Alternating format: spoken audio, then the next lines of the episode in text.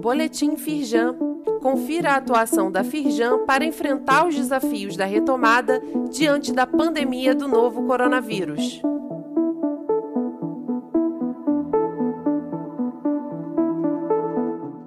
Edição de quinta-feira, 29 de julho.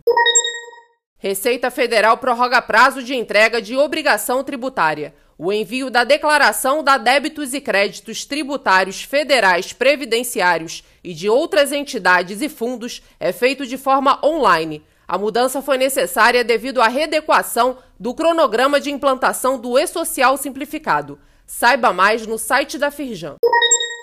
Aquário Casa Firjan discute ações efetivas para promover a diversidade nas empresas.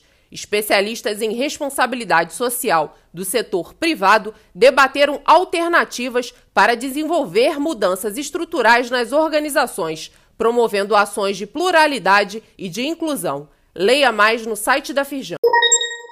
Firjan El promove curso sobre estratégia de vendas e marketing. O objetivo é capacitar gestores de micro, pequenas e médias empresas para conduzirem estratégias de marketing e vendas sustentáveis, alcançando resultados significativos e transformadores. Inscrições até 13 de setembro, aulas online e ao vivo a partir de 14 de setembro. Preços especiais para associados Firjan. Saiba mais e faça as inscrições no site da Firjan. Saiba mais sobre essas e outras ações em nosso site www.firjan.com.br e acompanhe o perfil da Firjan nas redes sociais. Boletim Firjan, informação relevante para a indústria fluminense.